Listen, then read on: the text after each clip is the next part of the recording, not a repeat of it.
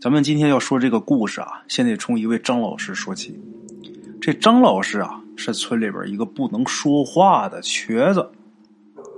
张老师走路是一瘸一拐，这嘴巴啊撅着往一边歪，流着口水呀。这额头上啊，还有一块不是很明显的一个疤痕。这个天气晴朗的时候啊，张老师一般会坐在家门口，带着老花镜啊，看着泛黄的书，撅着这个歪嘴啊，一张一合的，好像是在说什么。尽管啊，张老师他这面目上上不了台面，但是村里一般上了年纪的人呢，看见他还会管他叫一声张老师。这张老师啊，他从来没有出声答应过，因为他没有办法开口说话。要是有人打招呼呢，他就眯着这个眼睛啊，点点头，这眉毛啊微微一皱，露出一种很难看的表情，就好像是笑容，但是挺难看的。这算是给向他打招呼的人一种回应吧。咱们鬼友一直不明白啊，一个不能开口说话、身体有残疾的人，为什么被人称呼为张老师啊？一直到大前年，这位被村里边老人尊称为老师的人去世，恰逢咱们鬼友在场，与熟悉张老师的人呢闲聊，才知道张老师他的人生转折点，怎么回事呢？这张老师啊，确实曾经是一位老师，不但如此啊，而且算得上是村里边第一个读过师范大学的大学生啊。张老师具体原籍在哪儿，没有人知道。只有人知道啊，他师范毕业以后就分配在他们县城的中学里边教书。俗话说得好啊，为人师表，斯文懂礼。但是这位张老师啊，并不能算得上是一位斯文人。村里边除了对他的知识上的渊博和曾经教书育人的尊重以外啊，在生活中对他的为人呐，大伙都不予褒扬，都觉得这人这为人不咋地。为什么呢？原因只有一个，这张老师啊，他这嘴呀。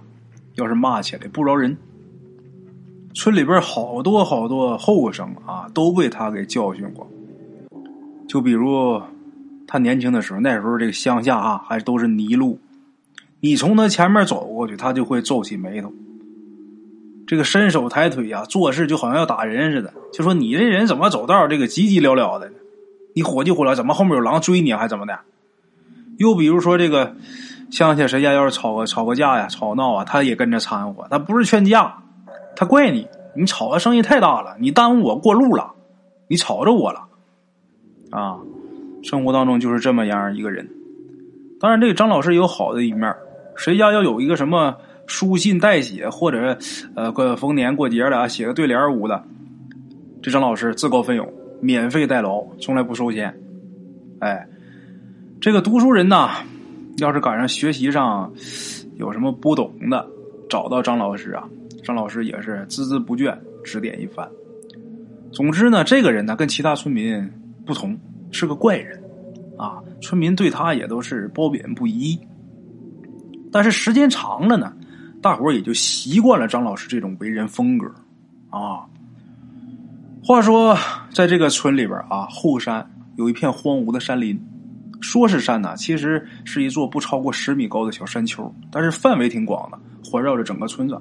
山上和山脚都长满了能有小腿那么深的野草，还有数米高的野樟树。这个山林里边很少有人进，因为这个村里边一直流传着一个山林里边有找人头的鬼，一直流传着这么一个传闻啊，就说这林子里边一直都有这找人头的鬼呀在里边溜达。传闻说呀。这座山林在抗日战争时期啊，建了好几个防空洞。这防空洞是为了方便村里人躲避日本鬼子这个飞机轰炸建的。后来呀，日本鬼子是攻克了整座城市，攻克城市之后，慢慢的朝乡村进发。得到消息的大部分村民呐，都是拖家带口的，呃，躲避他处。也有一部分村民啊，因为这个家里边人口太多，然后也舍不得离开家远走他乡，所以呢。就都躲进了提前挖好的这个防空洞和这个山林深处，哎，来到这儿的一个日本鬼子小队呀，给这村子是带来了巨大的灾难。进村之后开始烧杀抢掠，村民们都害怕呀，躲到这个防空洞里边。但是虽然躲进洞里边啊，还是没有逃过这个鬼子的独眼呢。村民们都以为呀，这些个可恶的小鬼子只不过是路过，咱们惹不起就躲一下。但是村民们太过于低估鬼子的狠毒了。躲藏在防空洞里的村民被鬼子发现以后啊，小鬼子灭绝人性的啊，朝这防空洞里边一阵乱枪扫射呀，然后在洞口啊堆了很多这个树枝还有野草，点着之后啊，洞里这些村民好多被活活给熏晕。熏晕之后啊，把这个等这个火灭烟散，这些小鬼子长驱直入，开始了惨无人道的大屠杀。一时间哭喊声震天呢，防空洞里的人呢，最终全都死在这个鬼子的兽刑之下。少部分躲藏在山林纵深处的村民，等这个日军撤走之后啊，撤到山脚下之后，村民过来看这个惨烈的景象，让他们悲痛不已，没一个活口啊！好多人这脑袋被砍掉了，直接给砍掉了，就连孕妇啊、女人、老人、孩子。一个没放过，全都死在这个子弹和刺刀下边，鲜血呀染红地面，拿脚踩上去啊！这村民后来这个活着的村民啊，进到洞里边，脚上穿着草鞋嘛，这草鞋踩到地面打滑，为什么？地上全是血，太惨了。后来这些个善良的村民们是匆匆的挖了几个大坑，草草的把被屠杀的村里人啊。堆积在一起，然后把坑给填了，这算是一起给埋葬了。抗日胜利之后啊，就是内战。这内战呐，村里边又死了不少人，一直到国家统一，一切都初定，村里才慢慢的稳定下来，一点一点又形成了一个村庄的规模。随之而来的呀，就有好多关于鬼的传闻。据说呀，曾经有人见到过。没有头的黑色的影子在山林里边走来走去，好像是找什么。也有人说呀，这个傍晚路过山林外边的时候，见到过穿着单衣单裤在洞口徘徊、哭爹喊娘的孩子。更曾经有胆大的不信邪的后生啊，结伴在夜里边拿着开山刀、拎着煤油灯，走进到这个洞里边去。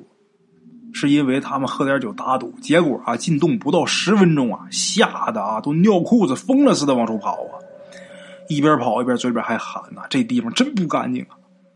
啊，直到后来，这座山林的名字就被大伙叫来叫去，就给叫成鬼子林了，因为鬼子在这儿大屠杀过嘛，叫成鬼子林。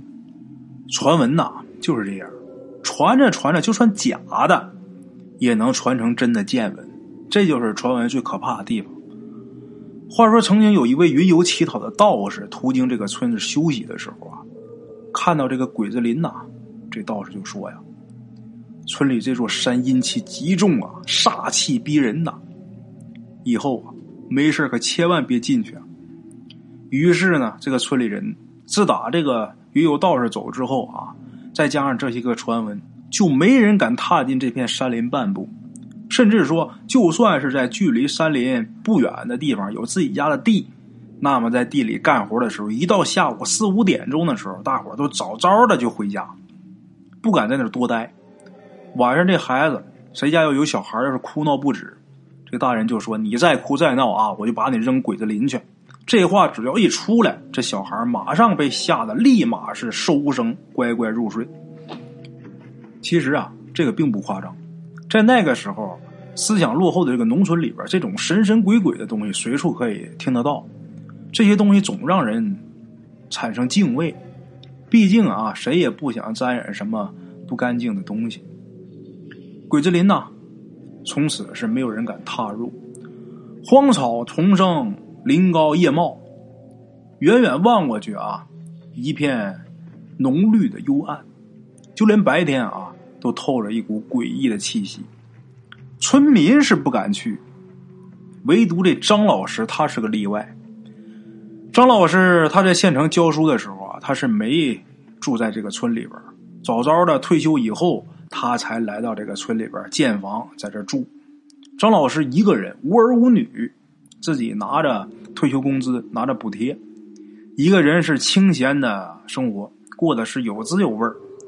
慢慢的呀，张老师跟村里人熟了之后啊，对于这个村里人的传闻呐，他一直都是嗤之以鼻。在受过高等教育的张老师来看，一切牛鬼蛇神呐都是封建迷信，连美帝法西斯都能打倒，世界上还有什么不可能战胜的？张老师说呀，且不说有没有鬼，就算是有鬼，这活人怎么能怕鬼呢？这样的话，只能是没有受过教育的人才会以讹传讹呀！啊，张老师说这番言论，有进过这鬼子林的人呐，就跟他争辩，那他就跟人家针锋相对，满嘴是无神论呐、唯物主义啊，那让那些个没受过几天教育的这村里人是哑口无言呐。于是那说说不过他，他当老师的呀。那有人就说：“那你要不信的话，那你自己进去看看去吧。”结果张老师还真进去了，不过不是晚上啊，大白天，在看热闹的村民众目睽睽之下呀，张老师啊，背着手啊，大摇大摆走进鬼子林。就在大家想着这张老师应该会被吓得连滚带爬的、狼狈不堪的跑出来的时候，这张老师啊，竟然是大摇大摆的出来了。村里人看他大摇大摆出来啊，都吓得步步后退。怎么回事呢？大伙看这张老师出来的时候，手里边还拿一根骨头。那很明显呐，那是一根大腿骨啊。这骨头啊泛黄，暗淡无光，在这个太阳的照射下呀，显得更加是阴森诡异啊。张老师拿着人骨头，得意洋洋的说：“啊，来，你们看看吧，我就说这世界上他没有鬼嘛。”我这不完好无缺出来了吗？啊！我还给你们拿出来一截你们说的这个啊鬼的骨头，嘿，这下你们相信了吧？哎呀，无知的人呐！这世界上怎么会有鬼呢？这时候村民就说呀：“哎呀，张老师啊，你快放回去，放回去吧！你这得遭报应啊！”是啊，张老师啊，你不信没事啊，你别得罪死人呐！这林子里边死了那么多人，煞气极大呀！这时候，周老师，嘿，煞气什么煞气啊？我一身正气，今天就让我这一身正气给你们这群人开开眼，我打打鬼，我破除一下你们的迷信思想。说完，这张老师啊，握着手里边这节骨头啊，往路边这树干上狠狠的摔了几下，一边摔一边嘴里边念叨着：“死死死！”这骨头啊。最后被摔成两截他随手捡起了掉在地上那一截啊，然后啊，走到林子边上，一扬手，把这两件骨头啊又给扔进这林子里边张老师这一个举动啊，真把村里人给吓坏了，大伙儿都议论纷纷呢，就说这张老师胆子也太大了，这肯定得遭报应啊！你就算是不信传闻，你怎么能这样去摧残死人的尸骨呢？张老师这时候笑了，哎呀，很得意呀，转身呐回家了。啊，简短截说，夜黑如墨，寥寥星光。大家还没入睡的时候，这邻居啊就听见张老师他家那方向传出来阵阵惨叫声，这声音凄惨，而且很尖锐。等确定这声音是从张老师家传出来之后啊。周围几家邻居啊，就全都去他家了。等到了之后啊，眼前这一幕让大家是目瞪口呆，慌了手脚啊。这张老师啊，痛苦不堪的抱着自己肿的很粗的这个左腿，在床上是翻来覆去这么叫着。大家一拥而上啊，死命先按住这个张老师手脚啊。有人就连夜去请附近这个赤脚医生。这医生来了之后啊。揉了揉，捏了捏这张老师这腿，就确定了，所以左腿是骨折，啊，这骨头啊断裂了。简单的进行了一下包扎之后啊，又给这张老师啊吃了点止痛药。这时候张老师已经是疼昏过去了，疼晕过去了。善良的村里人呢，留下两个村民呢守着这个张老师到天亮，就是说这一宿先熬过去，等天亮再想辙。留下这俩人呐，胆子不小，但是这一宿啊，把这哥俩啊也给吓出一身冷汗。昏黄的这个灯光下呀，除了躺在床上昏迷的张老师，还有他们俩以外啊，这俩人觉着啊，总觉着还有什么东西也在这屋里边，但是你说是什么还没看着。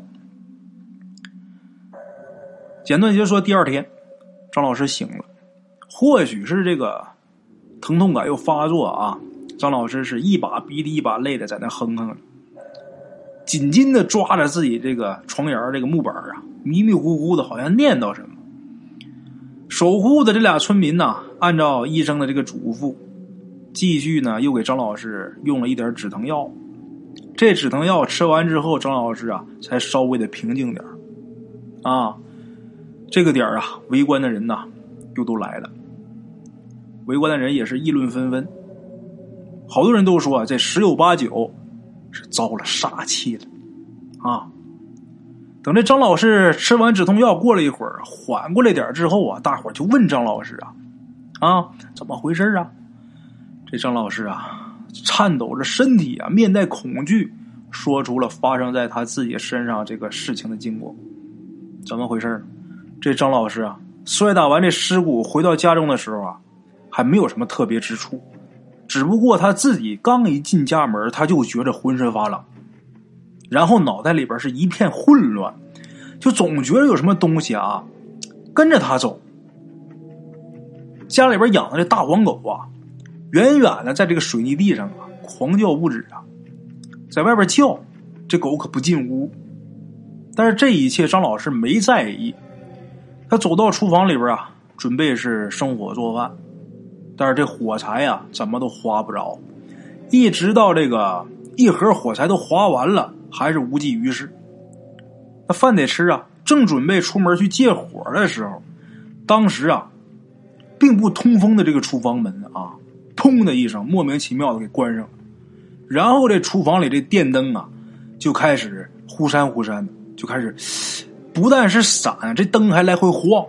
家里这锅碗瓢盆是噼里啪啦的响，就好像有人在敲这些锅碗瓢盆似的。与此同时啊，家里养的这大黄狗啊，刚才不是一直叫吗？这会儿突然间不叫了，也不知道躲哪儿去了。他们家厨房这个屋顶房梁上挂的那熏肉啊，也不知道怎么就掉下来砸他脑袋上了。这时候张老师才开始惶恐，才开始惊慌，才开始害怕。自己心里边开始犯嘀咕了，难道说真的是沾染上村民所说的那个杀气了？想到这儿啊，此情此景，他是打心里边开始害怕了，想夺门而出，但是厨房的门打不开，自己想叫想喊，喊不出声音来，恐惧无声就这么包围他，耳边也是嗡嗡响的声音，万般无奈之下呀，他只好尝试着。打开通往堂屋的这个门，这厨房还有一个门啊，是通堂屋的。可是奇怪的是啊，堂屋这个门轻轻一拉就开了，轻而易举就打开了。然后这个张老师啊，穿过堂屋啊，就躲进自己卧室里边进屋都没来得及打开屋里的灯啊，很慌张的直接就爬到床上，把这被子拿起来盖住自己啊，把自己头啊给盖住。那大热天呐，晚上。盖着被子啊，自己就还觉着浑身冷。在这屋里边一片寂静的时候，张老师就觉得自己的身上好像是被人给压住了似的，越来越紧，越来越紧，把他给压的透不过气。眼看着啊，自己就要憋死过去。突然，自己左腿好像被人不用什么东西啊，狠狠的敲了一下，这一下都能听见自己骨头断裂的那个声音。随着这个声音呐，这个疼痛啊是遍布全身呐。直到这时候，张老师啊才嚎叫一样的发出声音，然后把邻居啊给引来了。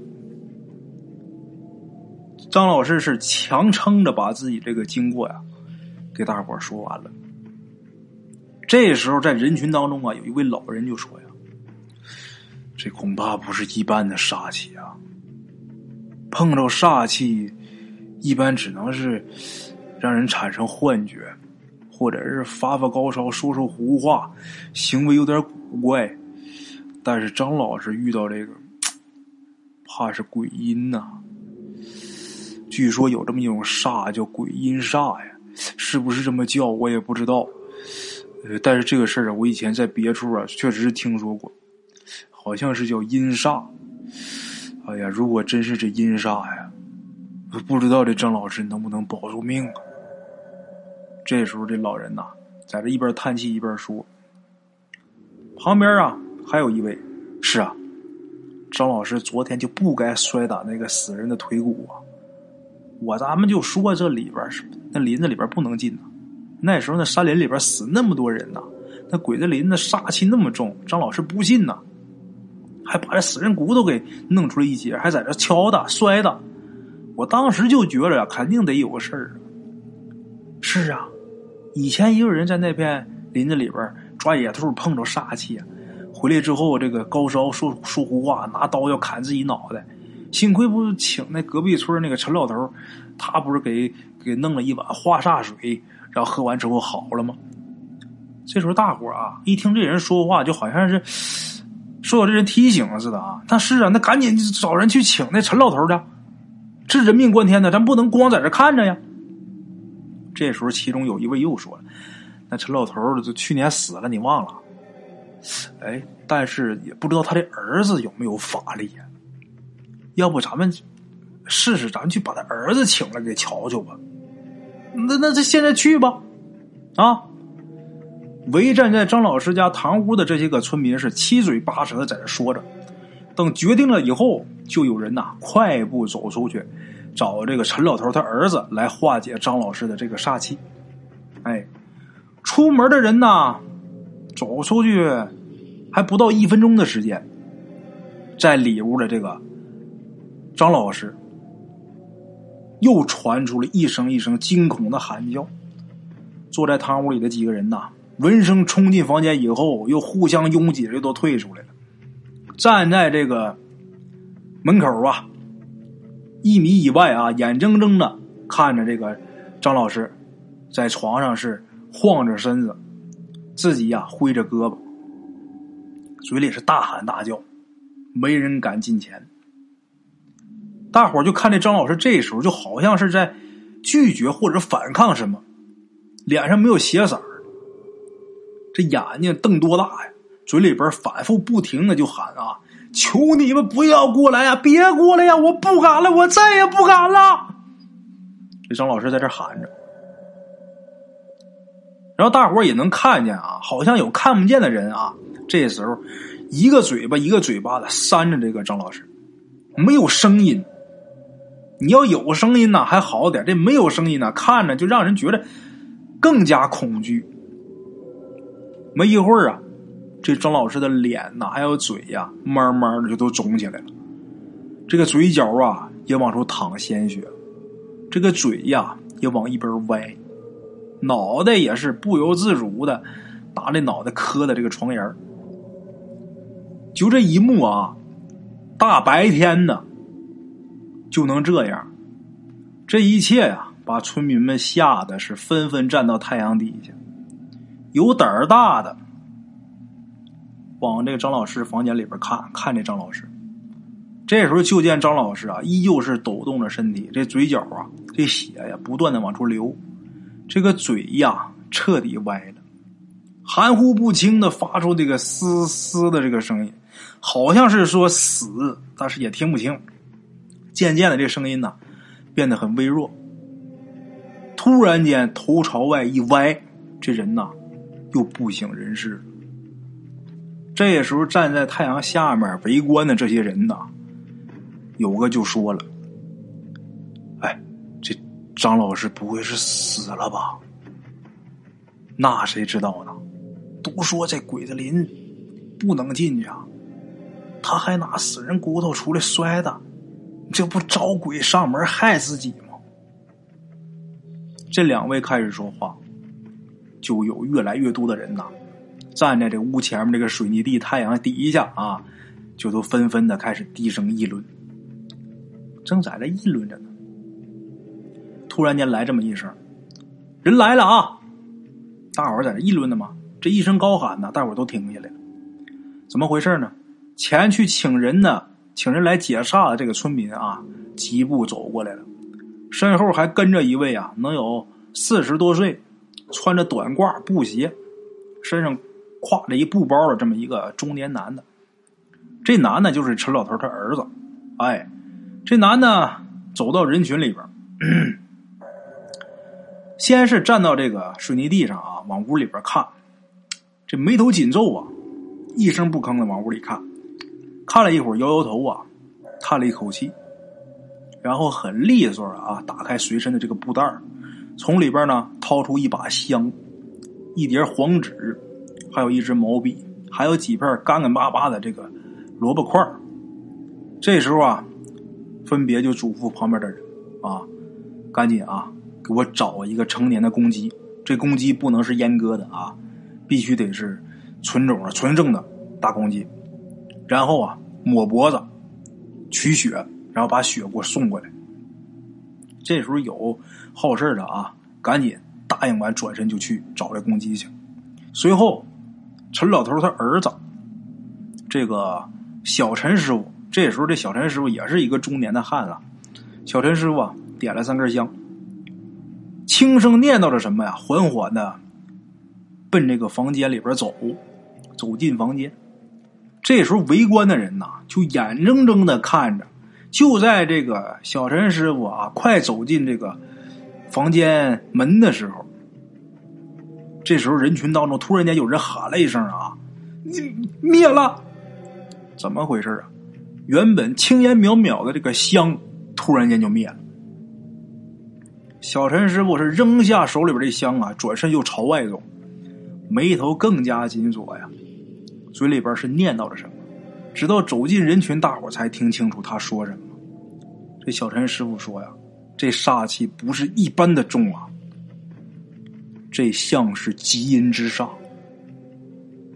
这种极阴之煞，我只能做到啊，把房间里的这些东西啊，给他驱赶走，然后再给这个床上的人呐化解这个煞气。但是能化解到什么程度，我可不能保证。”这种情况，如果能让他毫发无损的话，不可能。就算是我父亲在世，恐怕也是无能为力啊。这小陈师傅一边摇头一边叹气说：“这时候时间就好像凝固了似的啊，大家都屏气凝神站着。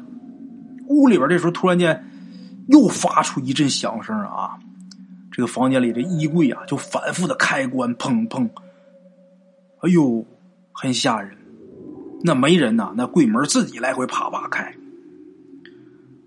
正在这个时候，一碗鲜红的鸡血递到了这个小陈师傅的手里边。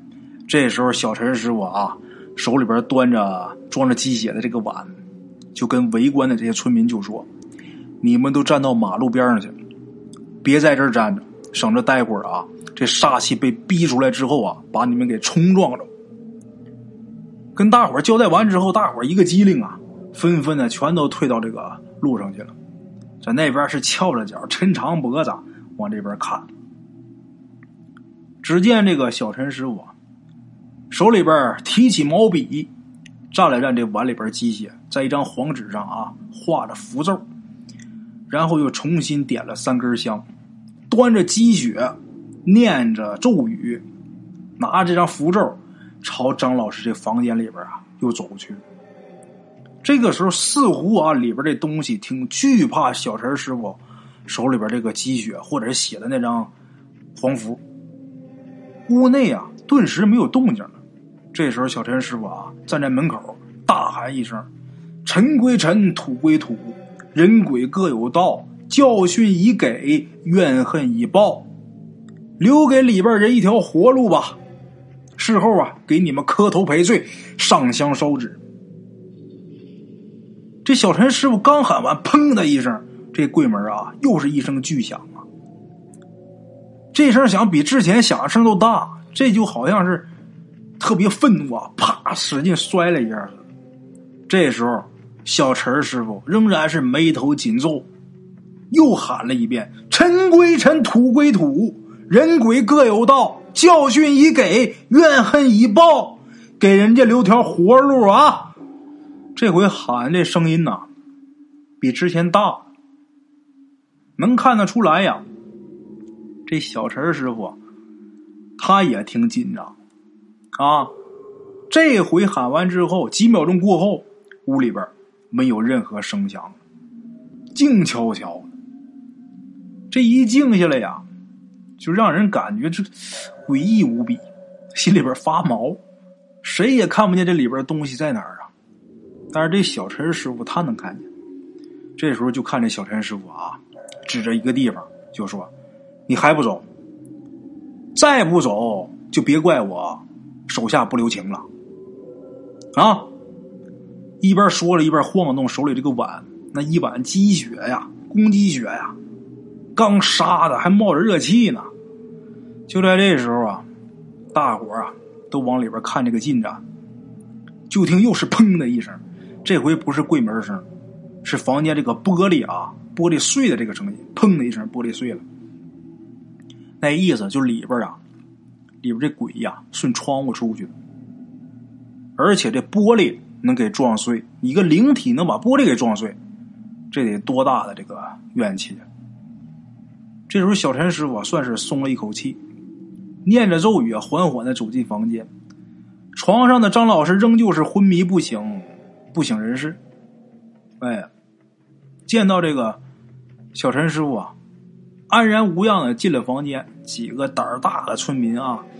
也就不自不愿意在路上站着，看不着热闹啊，又都过来了，站到这个房子前面这个水泥地那儿。就刚才他们在这议论那儿，一看师傅进屋没事了，大伙又都凑过来了。凑过来之后往里边看，就看小陈师傅啊进房间以后，依着东西南北中这个顺序啊，在房间里边四个角还有中间，分别是点了三根香。哎，这个之前画好的那个符啊。小陈师傅也给烧了，而且还烧点黄纸。这黄纸上啊，上面也画的东西，是不是符？村民不知道。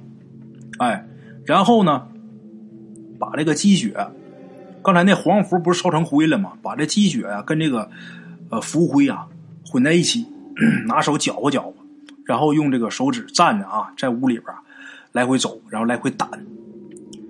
等这个小陈师傅啊走到了张老师这个床边把这个碗放下，用手啊扒着他这个眼睛，看了一眼。看了一眼之后啊，小陈师傅这个脸上就变颜变色的。怎么呢？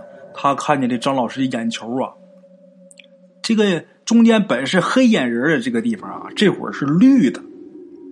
旁边本应该是这个白眼仁的地方，这会儿全是青筋。一看这个，小陈师傅啊，说一句啊，这真是基因之杀呀！这绝对是做了什么对鬼不敬的事啊，才能招这么恶的煞呀！小陈师傅说完之后，转身到厨房端出一碗水，手里边拿着三根香，啊，跪在地上啊，嘴里边叨咕半天，也不知道念什么，一阵念念有词之后，小陈师傅把手里边这个。点着的这个香啊，给掰折了。他折了两下，三根香折两下就是九根啊。把这香啊扔这水碗里边搅一下，然后撑开张老师这个嘴呀，把这个呃水呀给他灌了三小口。当然这香没往里边灌啊，就是这个泡着香的这个水灌了三小口。然后呢，这个大拇指啊从张老师这个额头中间呐左右啊各刮一下。刮完之后，小陈师傅把这碗水自己又喝了一口，可没咽，噗的一口啊，喷在这个张老师脸上。反复喷了三回之后，把剩下的这些水依着东南西北中这个顺序，这房间四个角啊，分别又洒了一点把最后剩下的往墙面上一泼，啊，然后小陈师傅转身就出来了。